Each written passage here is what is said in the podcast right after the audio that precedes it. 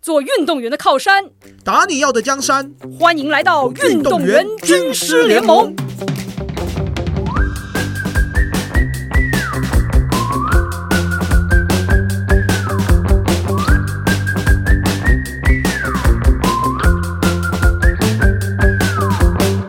所以我们在看国中生、高中生、大学生，其实看的聊天的方式、角度都不太一样啊。国中生，你知道来啊，有带课本来看啊，我都觉得很开心啊。就是我们在治疗的时候，这个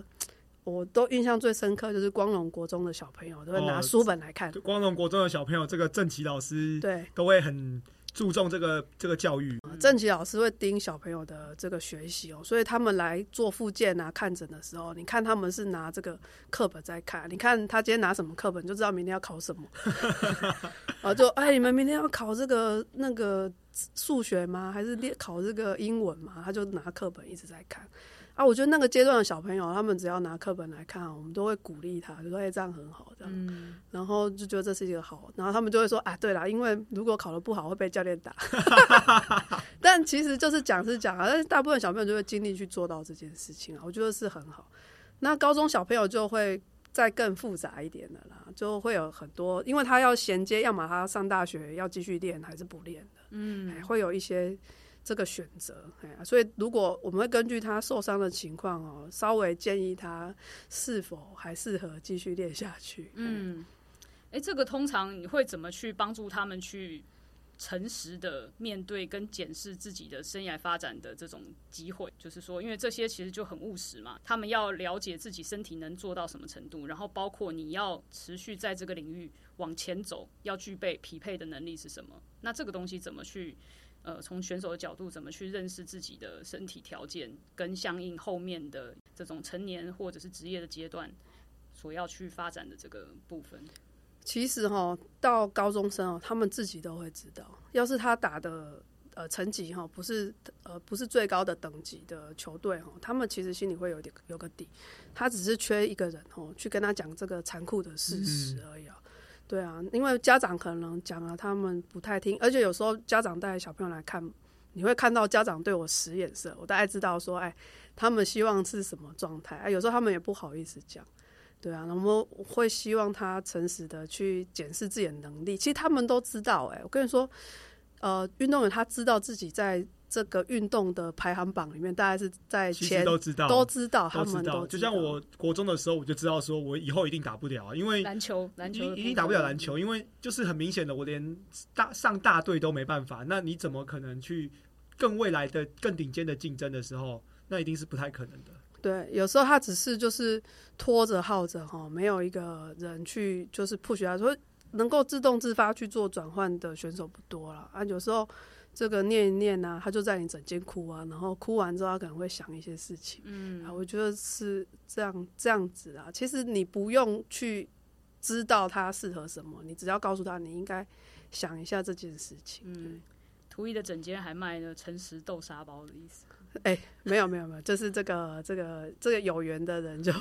但会我觉得我自己是感触蛮深的，因为其实，在每个运动员，我相信他在受伤的时候，其实他的黑暗面是很深的，因为他会觉得说他现在没有办法去做，而且我们通常啊在进行训练的时候，我们是非常专注，就是 only one，就是那一件事情。那这一件事情忽然被停止了，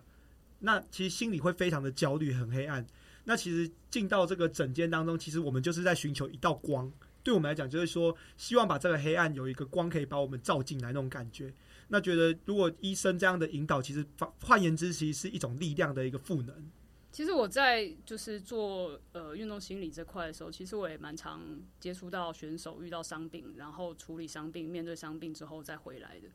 嗯，这个过程其实我觉得是很重要，而且有些时候你不是说越早遇到越好，但是如果你真的遇到的时候，其实长时间来看，时间拉长来看，其实它可能会对你后面的一些选择跟帮助，诶，其实是可能是你自己想不到的。对，没有错。其实哈，我跟你讲，大家要注意一件事情，就是哈，呃，刚刚说晚上说这个处理伤病哈，面对伤病，然后再回到场上。我跟你说，有一种另外一种选择，叫做面对伤病、处理伤病，然后不要回到场上，因为这真的回场不是你唯一的选项，真的是就是如果你可以思考哦，你未来要不断面对这些伤痛，不过你已经面对了五三次、四次、五次，每个人都逼你要回到场上。没有，我跟你说，你有不回到场上的选择。我们一样可以把你病治好，然后你不回到场场上，你做其他事情，有可能会更出色、更杰出。对，因为其实这个我觉得还蛮有意思的，就是说我们之前一直在聊，就是包括选择这件事情。其实我们一直希望可以呃帮助选手去了解到一点，就是说其实你一直都是有选择的，就是你到底要什么。首先你要清楚你自己到底要什么。那你如果清楚你自己要什么，那你其实就可以往后往后倒推，就是说，那我凭什么去要那些我真的在意的东西，对吧？如果他真的这么好，那为什么会轮到你？那这个东西其实它是有个逻辑，你要先搞清楚自己要什么。那如果那个东西不是你真正要的，很多时候是外界的。我们刚刚说觉察，你要觉察身体啊，自己身体的反应，但很多时候你也要觉察哪些东西是外界希望你要，哪些东西是你自己要的。那所以至于回不回到厂商，我觉得那个是后面的事情。就是我们其实处理的就是像说伤病治疗，就是先是把这个事情排除，对不对？至少它不要干扰你。那至于你是要以这样的一个健康的身体去做什么事情，那我觉得那是后面的东西。诚实是很关键的。如果后面是要回到赛场的时候，又或者甚至不回到赛场吧，就是了解自己的伤病是怎么来的。当他能够清楚知道这一点，往往他后面。他能不能够在在球场上，或是在这种运动场上，去做出这种正确的动作，而且去避免再发生同样问题，甚至从心理上去排除这样的所谓的阴影跟障碍，是很关键的。那又或者是说，你如果最后选择是离开运动场域，其实你了解这个事情怎么发生，你也不会就是挂的这种不明不白的，对不对？你这些东西的经验收获，其实它也可以转化为你后面去从事其他行业领域的。这种重要的经验，学习的经验。嗯，对，这要问光头哦。光头就是你当时哈，就要从运动员变成这个这个教练的时候，或者是就是呃自己开这个跑步训练班的时候，你是怎么样的心情的转换呢？你会觉得说，你抛下这个运动员的这个角色哈，会觉得很很不习惯吗？或者是很很像输了的这样的感觉吗？我觉得一开始就是会有这种感觉，就是说，哎，原本跟这些顶尖的中长跑的选手，我们在这个场上竞争，那我就直接离开了这个舞台嘛。其实就我会觉得说，哎，我是输了，因为我没有去继续跟他们竞争。那这些其实都是常年在场上一起竞争的，不管是对手或是朋友，那也是觉得就是说，啊，那时候其实就像刚刚晚章提到的，对，就是遇到了。然后再来想要做什么，我其实就是属于这样的类型。不过我觉得好处是，我觉得我的反应都比较快，就是觉察的市场角角度什么的，我算是这种敏感度比较高的。可能就是有有有有图医师来引导，所以我就很快。那时候就已经有军师在你身边，对，有军师在我身边的，所以我就其实我觉得这个东西其实是让我对于这件事情就发现说，这个东西是以后一定可以做的，因为大家以后的全民健康啊、运动参与啊，一定是。最重要的嘛，那我就觉得说跑步一定是最好入门的，因为大家都会希望说自己在投资上是以低成本高报酬，那跑步就是最低的成本，那它所带来的报酬是非常多，因为不管是减肥、健康、三高或是旅游，很多相关层面的参与都是很高报酬的。那我那个时候是觉得说啊，如果不能当运动员，就是用另外一个角度想，上帝关了一扇门，必将开启另外一扇门。我是比较乐观一点的去这样想。那也发现说，哎，自己在教跑步的路上，哎，教着教着，其实就蛮蛮顺的。可是也遇到了一个问题，就是回到一开始所讲的，就是说你具备什么样的能力？我其实是有先休学出去教学一段时间，我又再回到学校。那为我为什么回到学校？是因为我教到一半，我发现，哎，我的专业能力好像不足以支撑我持续帮助我的学员变得更好的一个跑者的能力。所以我觉得说我需要回到学校学习。那我回到学校学习的目的也不是说我要重新当运动员，我就很纯粹的想要学习这些，不管是生理学、解剖学、生物力学、动力学什么之类的。好，把它学完之后，诶，我其实，在学习的过程当中，在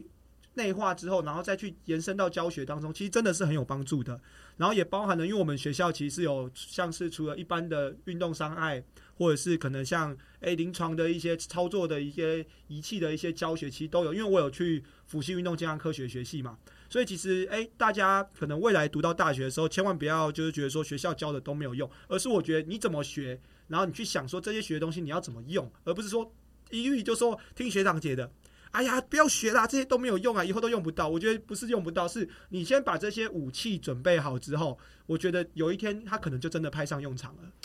我我觉得这个好像休学一年蛮重要的，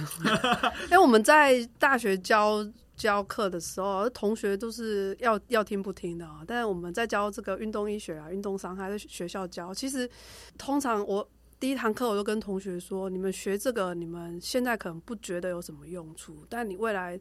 不管你是要在外面学学校里面当教练，或自己去开呃教练班去去。当教练哦，你在教羽球、教教跑步、教网球都一样，你学员就会遇遇到运动伤害，你怎么具备这些基础的知识哦，去帮助你的学员哦，赶快呃回来上你的课，这样你才有钱可以赚啊，对不对？所以务实哦，非常务实的跟他们说啊，比如说你今天做健身教练好了，你同你的学员就是做这个硬举啊，这个椎间盘突出啊，背痛这样，你怎么去避免这些事情？怎么去治疗这件事，就可以让你的学员早点回归啊。所以大家会觉得说，哦，我在学校上的课好像就是这个，我只要 pass 过就好了啊，老师越混越好啦。反正呢，这个呃太严格当你的都不是好的老师。可是其实你认真，就像那个光头他。呃，经过市场的历练之后，他就知道说他必必须具具备哪些知识，而这些知识呢，在学校学是最便宜的。你只要要出来跟其他老师学，嗯都要花很多钱。都是万来起跳的。对，我就说我们这讲课出去一堂课都是好几万的课啊！你在学校学，你就是交这个最少的学费，就学到最好的东西，可能不一定最好，但是其实你知道怎么用的话，它是非常实用的。带你入门，至少我觉得是对啊，所以同学在学校里面呢，要这个学习啦，或者是说找这个像光头这样哦，具备 商业跟这个 专业的这个在外面哦打混过的人哦，都知道哪些东西哦是真的很实用的，对啊。光头的故事啊，其实我觉得听到一个蛮重要的事情，就是他充分的了解说我在不同的阶段我的选择到底是什么，而且我有选择权。所以包括他当时在先是念了这个国体，然后后面就是也是发现了一些诶可能适合自己不适合自己的地方，然后再去转换了一个学校。然后进了这个新的学校之后，可能也是有其他的一些经历之后，会影响到他后面的学习的路径。但是我觉得在每个阶段，当他遇到一些，就是我觉得他对这个觉察是有感的，他知道说，诶，这个我的状态是好的，我有没有是一个投入的，我喜不喜欢？那如果不是一个我喜欢的状态的时候，那我就要去很清醒的去看，诶，那我其他的可能性是什么？而且甚至我觉得，像比方刚刚讲到休学，虽然说确实光头在休学的这个过程当中，诶，他了解到这个事情的实用性，包括社会上真的是你要去竞争，你要有这种提供好的服务，你需要再补充自己的能力。那这个当然是是是很重要的，但是很多人在可能在跨出这一步之前，他可能没有勇气去承担这样的一个所谓的我在还没有拿到这个学位的时候，诶，我就敢去做这个事情，去花这个时间去搞清楚我自己到底要什么，或者是我需要培养能力是什么，把这个后面的这种实用性的这种逻辑给建立上。其实我觉得这个是最不容易。其实你那时候当时是怎么想的？你在休学的时候，你有过顾虑吗？因为我那时候休学，其实一开始最单纯的想法是因为我心脏有状况嘛，我想说我先把兵役的问题给它解决掉，然后在那个阶段，然后就想说，那既然都休学了，就要去做一些平常没有尝试过的事情。那跟我最有关的就是运动嘛，我相信所有的运动员最有关的绝对是运动，所以我就觉得说，那我就可以把我自己的专业跑步，那以前打篮球的。然后那个时候就跟着孙焕博，然后一起去教篮球。那也在这个过程当中发现，哇，你教儿童、教那个青年，你教大人，完全的教法都是不一样的。你的教学模组是完全不是相通的。所以其实也是在那个阶段发展的出我对于教学的一个逻辑的思考，让我更想要去知道说，到底要怎么去设计这些运动处方来给我们的市民跑友。然后所以就回到学校，而且图一师有在教这个运动处方的课程。那时候他就会开始设计说，哎，你要怎么去归类这些课程啊，然后怎么去做这些事情。我觉得其实是很有帮助的。是对，因为你你知道实用性是什么，然后你已经有一个构想，说我之后会去怎么使用，你要去学这些东西，你就觉得哎、诶这个东西是很有帮助的，然后你的求知欲跟对这个事情好奇，其实你就把这个开关打开，你投入啊，包括你的收获，就是真的是事半功倍了。对其他人，我觉得差非常非常多。其实回到学校之后，重新学解剖学，解剖学的那个文字啊，原本是很散的，突然都变集中了。所以这个就是完全就是有没有动机，有没有想要，真的。一那时候一看，以前看解剖学，哦，整个那个眼睛都是雾茫茫的。后来回去看解剖学，嗯，那个股二头肌都看得很清楚。对，有动机的学习效率都比较好。但但我觉得很关键的一点是在哪一个时机哈时刻点哦，你要去认输。他比如说像光头最重要的，比如说他在哪个时间他就认输哦。大家其实很多人都耗在那边哦，很多比如说大三大四，其实你也跑不出个什么名堂，或者是你打球打不出个什么名堂。你要在那个时候就赶快认输。在就是觉得哦，我不要在这个产业拼搏下去。没错，因为你就是真的输了。那我们认输，我们来另外一个领域哦，当第一名，不要一直在那边垫底哈。所以很多选手也有可能是因为基于教练的压力或什么，被拖着一直练一直练，但他们早就觉得自己。不适合这个行业，他其实可能也心里也想要快认输了，但是可能被教练 push 啊，然后或是有一些什么压力，他就一直盯在那边练。我觉得这一些同学都非常可惜，因为大约就是大三大四，你就知道自己有没有办法呢，在这个大专杯拿牌啊，或是什么以后有没有办法靠这个吃饭，其实都看得出来。嗯，那有一些同学早一点认输呢，他就早一点在这个时候去准备其他的项目或。或是呃呃去学习其他东西啊，比如说啊，你去发展呃，你要去开饮料店啊，加盟干嘛都嘛很好。那你如果被拖着哦，拖过了就是这三四这，比如大三大四还是在那边练，然后什么成绩都练不出来，其实我觉得都很可惜。我觉得运动员哦，常常教的都是求胜啊，就是我们怎么。呃，从我们输啊，我们要赢，我们怎么练到赢啊？我们要多吃苦去赢。没有，其实有时候知道认输是一件很好的事情。我就输嘛，我就输了。但是我在这里输，我不代表我在别的地方会输。所以呢，早就是要认清楚自己的优势哦，早点认输哦，早点退场哦，去做别的事情。啊，教练呃呃逼着你练啊，你就敷衍一下就好了。这个。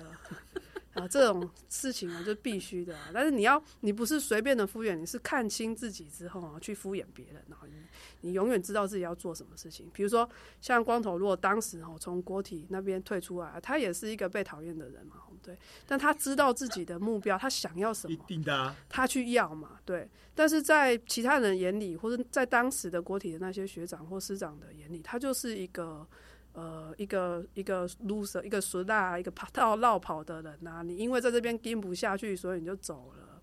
然后或者是一个，反正就觉得这不是，就是输一个输家就对了。但是他心里知道他想要什么，所以他到北体之后去做什么事情。那大家都要，我觉得这个精神啊，其实是非常重要，就是说。我不是，我不是输了，我只是不想在这个领域发展。然后在这边，你们可以觉得我是输家，没有关系。但我心里知道我要去做什么事情。所以运动员不要一直觉得我要赢，我什么都要赢，我就是呃盯在那边，我终究要获胜。没有，我们就是换个角度呢，都还可以过得更好，这样子。之前在节目上一直在讲说，就是。呃，希望运动员可以打自己的江山吧。其实我们真的是觉得说，江山对于你来说到底是什么，要你自己去定义。那很多时候也是时间点是什么，对不对？就是很多时候外界给的评价，它都是以现在这个时间切面。但是你知不知道你自己到底要什么？然后你对你要的东西，你有没有规划？你有没有发展？你有没有投入相应的这种呃这种学习？然后你有没有进步？那时间拉长看，是不是诶，你就可以走出自己的这个可能性？敢于走出一条少有人走的路，其实是不容易的。那环境确实会存在一些阻力，或者是不鼓励。但这个时候，往往我觉得是在考验你自己是不是很确定你要的东西，你是不是真的愿意为自己挺身而出。我自己认为，就是作为一个运动员啊，永远不用担心自己没有办法把事情做好，因为运动员最强的其实就是执行力。因为为什么我们能够在这个运动场上有一定杰出的表现，是因为我们在每一次的练习，我们都有如实的去把它执行完成。所以其实转换跑道并不难，只是要先像王章说的，你要厘清说你想要做的是什么。那当你清楚你想要做的事情是什么之后，你就来想说你要一步一步的往哪些方向去做执行。那其实会发现，哎，执行对你来讲并不会太难，所以就会发现这个目标其实没有想象中的这么的困难，一步一步就实现了。对对对，没有错。还有一个非常重要的重点哦，就是运动员就是要有礼貌。我 跟你说，这很重要。为什么光头会觉得他执行什么事情都没有很难呢？因为他就是一个有礼貌的小朋友，所以哦，我们做什么事情都会想到他，关注一下他。比如说啊，我就觉得呃。呃，那个晚上跟我聊天啊，我们就呃约光头一起来啊，因为他就是一个可爱的小朋友，他在讲话也很有礼貌，我们就想要多照顾他。那所以呢，运动员其实大部分运动员都很开朗，你就开朗又有礼貌，就走到哪里哦，其实大家都会特别照顾你。所以运动员就是看起来就是天真活泼可爱啊，如果有礼貌啊，那就无敌了。我跟你说，你在这这个社会上走跳呢，就是这样子的人呢，就是。会被大家喜爱，就人见人爱这样子。哇，太有画面了。那所以你说这个、这个、这个、这个就很很自以为是哈，然后又很没礼貌哈，然后什么都是觉得说啊，你就是反正就是这都互相针对或者是什么，这个没礼貌的小朋友，我们就是走到哪里哈就会失败了。所以其实呃，像这个光头，他就是执行力很强，因为很多人会帮助他嘛，因为他就是一个好孩子啊。好动的孩子啊，对啊，所以我这个从这个他高中看到他大学，看到他呃出社会呃创业哈，我就觉得什么事都想到一下他这样子。嗯。